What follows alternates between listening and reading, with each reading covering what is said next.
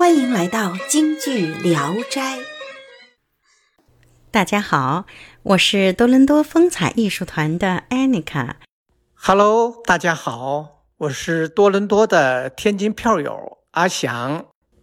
我是渥太华的草原大雾。今天呢，我们来分享阿翔老师在我们京剧组的课堂上聊到的一些内容。我暂且把这个题目定为。反思当今艺人的烂瓜，老一辈的艺人品德高，老一辈的艺人呢都非常好。如果说老一辈的艺人品质不好，品格不高的话，他不会成名的，不会有那么多人的这个去喜欢他们、爱戴他们。你你认为是这样，还是还是因为那个时候没有网络，这个坏消息传不出来呢？那时候也不是没有传不出，也是传得出来的。嗯，那时候那时候严严慧珠行踪就有小报记者跟着。严慧珠今天烫什么头，小报就出来了。严慧珠今天今天去公园跟谁约会啊？相片也出来了，给严菊鹏气的。你说你这不去安生点吗？你小报天天登你，天天登你。杨慧柱也穿什么衣服了？哎呀，这登上了照片，登住穿什么衣服了？满大街就就开始做这衣服，跟他是流行。烫什么头了？留什么发饰？开始满大街就是就就流行杨慧珠这个发型，就是这样。后来这个在那个时代有四大煤蛋嘛，倒霉蛋嘛，倒霉蛋就是也都唱得好，都没长久。要不抽大烟了，要不跟这呃没把持住。金发太太勾搭他们，他们是不敢勾引他们。金发的小小老婆跟他们好上了，都四大倒霉蛋都被就毁了。嗯，都会了，都没长久，都品行不好。老师，嗯，大家都知道经济界有四大名旦，可是经济界也有四大霉旦之说。不过这个“霉”呢，是倒霉的“霉”字，啊，也是一个戏谑的称呼。可是这四位是真真的倒霉啊！正好前一段呢，我刚看了这样一些资料，今天呢，也在这里分享给大家。四大媒旦呢是徐碧云、朱琴心、黄桂秋、黄玉林，他们都是男旦。所谓媒旦，指他们运气不佳，是真真的倒霉。徐碧云当年本是五大名伶之一，能带本事与梅上成巡比肩。春风得意之时，徐碧云也是红透半边天。但却在自己最鼎盛的时候染上大烟瘾，一副萎靡的样子，生活十分奢靡。就是徐碧云以他的原型、他的事情、呃事件改编成了个电影，叫《秋海棠》。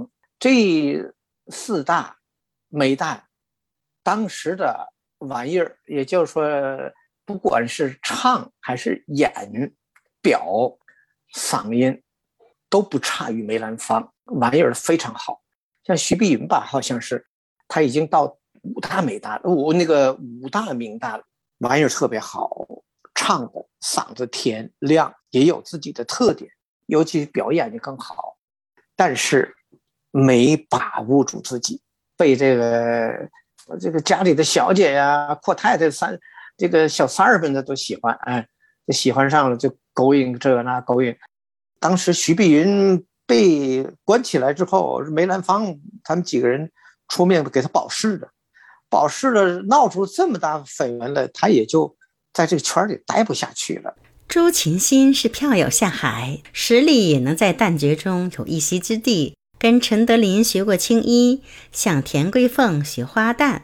最鼎盛的时候，由他挑班，马连良挎刀唱二路。但是就在他最红火的时候，却发生了舞台事故，在演出中被火烧伤脸，不得不进行休养。之后再无当年的风采。黄桂秋其资质很好，十几岁凭借一出《玉堂春》被陈德林赏识，收为弟子，正式下海唱戏，先后傍过前四大须生余言高马，由此可见其实力。黄桂秋的艺术生涯中有三件事对他打击最大：一是师傅因捧他离世；二是东北军阀事件；三是王瑶卿拒收。经历了这些之后，他跑到南方创立黄派，但后半生也是郁郁而终。梅兰芳也是，梅兰芳也是在上海演出，那个金银首饰往台上直直飞呀。说梅兰芳一出戏十两金十根金条，就是这样啊。这个不算不算这个票，那个票房，就是赏赐的。上海最有钱呢，听他的戏的，看他的戏的，那些大闺女、小媳妇们的都往上飞这个玩意儿。这个但是梅兰芳把持得住，也得说他是这非常高的品质呢，品格呢，啊，呃。就是虚怀若谷，从善如流，学这呃他的书画，是呃已经成了大家了。黄玉林的名气相比前三位差了许多。他自幼学戏，先拜绿牡丹为师，又被王瑶卿赏识收下，而且他是中国京剧史上第二位出国演出的艺人，仅逊于梅兰芳。本来这样的履历足够他大红大紫，可是却在关键的时候嗓子出了问题，退出舞台。此后更是沾染上烟瘾，艺术生涯早早的消亡。那个时候，这四大名旦都是德行都非常好，品格非常高，没有染上一点坏习惯，吃喝嫖赌一点没有。人家后来都是喜，都都是这个搞收藏的。搞这个学绘画的、写书法的，梅兰芳又书又画。梅兰芳这一辈子不喝酒，那很多人就就演出完了，你陪我喝酒去吧，我请你喝酒。梅兰芳从来，梅兰芳他不给他面子，为啥呀？冯耿光给他做后台，冯耿光是银行的行长，社会上的黑白两道，没有不给他面子的。所以有冯广恩在在这儿，再加上梅兰芳本身的名气也特别大，标志性人物，没人找他麻烦。我不去就不去呗，你说？嗯，也不靠这个，也不靠这个，嗯，这个一靠这个掉身价了，你掉掉身价了。我是那有的是没办法，他他业务上没那么强的，靠那个往上往上那个呵 呵拉拉关系什么的。对，像那个蝴蝶啊，夏梦啊，香港的夏梦，美国的蝴蝶，那个这个就中国的蝴蝶，还有这个美国的影帝，都跟梅兰芳关系特别好，但是。他们想让梅兰芳跟他们合作，梅兰芳他从来不给他们面子。你是这个，我是大师，你这个你是什么？这不是一个档次，不是一个层次，都都都都互互相都都不自调，不自降身价啊。荀荀慧生演过一个叫什么呃戏？演这个戏，他一唱这出戏就要画这幅画，哎，唱完了也画完了。像这个尚小云的收藏比较多。程砚秋有一个书房，叫什么什么雅轩的，赶着梅兰芳的书房是北京的一道景儿。他的书房经常来的都是跟京剧没边儿的文人，在他的书房里头谈古论今，谈天说地。梅兰芳充当什么角色呢？充当一个学生一样的旁观者啊，旁听者。听着这个文人大家们的说东道西说天说地，他就从中吸取营养，吸取养分，然后再融化在他的表演当中。他的画，写意的画，都融融入的他的表演当中了啊，唱啊，表演啊，写意的比较多。所以说，在梅兰芳和余叔岩。杨小楼的表演当中，都是融入到骨子里头，融入到思想当中。他们就是演出也好，演唱也好，信手拿来，怎么演怎么有，不用基础打得好，思想上就有了。你说怎么学那不好学，他就融入到就跟吃饭一样，我就这个习惯，我怎么吃怎么有。余叔岩的这个文化是靠着张伯驹，张伯驹是民国期间的。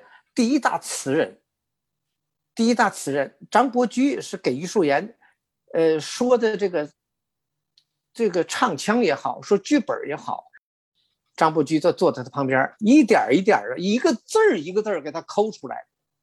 余叔岩的这个余派跟张伯驹有很大的关系，一个字儿一个字儿给他抠出来，音韵啊，词韵啊，湖广音也好啊，中州韵也好，都是从这儿出来的。所以说。三大贤背后都有文人，梅兰芳的文人有梅党，为首的是齐如山，余叔岩的背后是张伯驹，杨小楼的背后是谁呢？杨小楼，呃，成名以后，受西受慈禧太后的赏识，给他赐名杨杨猴子，杨小杨猴子，然后总让他上宫里唱戏去。那帮王公贝勒还有翰林学士们的，为了讨慈禧的好，就经常啊，就就拉着杨一个杨小楼，哎。请他吃饭也好，说聊天也好，把这关系套近乎了嘛？套近乎之后，哎，杨小楼聪明，在他们的聊天当中，在他们的什么当中，就把这个文学的东西，就虽然自己文化不高，文学东西记在脑子当中了。音韵的词韵的，比如说后来这个杨小楼在他的五声戏当中，他这个念白呀、道白呀，特别好。他的一个啊是，就是一句闪开了啊，呃，主公且慢，且慢，保重身体，保重，切莫要保重。就这些个，他一道白，底下就跟炸了锅一样的叫好。这个切这个闪开了，这个跑堂的，就拿他这个念白，就就有的时候上一上菜，学着杨小楼的这个念白，闪开了是的，就学着他。所以说，杨小楼武戏文唱是他开始的，因为他跟着这个翰林的贝勒、王公贝勒们的在一起，人家都有学问的，他从当中吸取的营养。他开创了武戏文唱啊，有武生的演出来特别文，动中有静。他还开创了翠武生。什么叫翠武生啊？就是说武生也有时候叫这个拜山呢。念白的时候，他这一连串的哒哒哒哒哒哒念念串尤其是这个黄天霸拜山呢，翠武生学出了名了，走走正道，学文化，玩收藏也是一种文化啊，学文化，学诗词，写书法，挺好，挺有意思，讲好多有意思的故事。今天就先说到这儿，这是聊了几块钱了。聊十块钱的，那好啦，再见。谢谢来访，京剧聊斋，欢迎再来。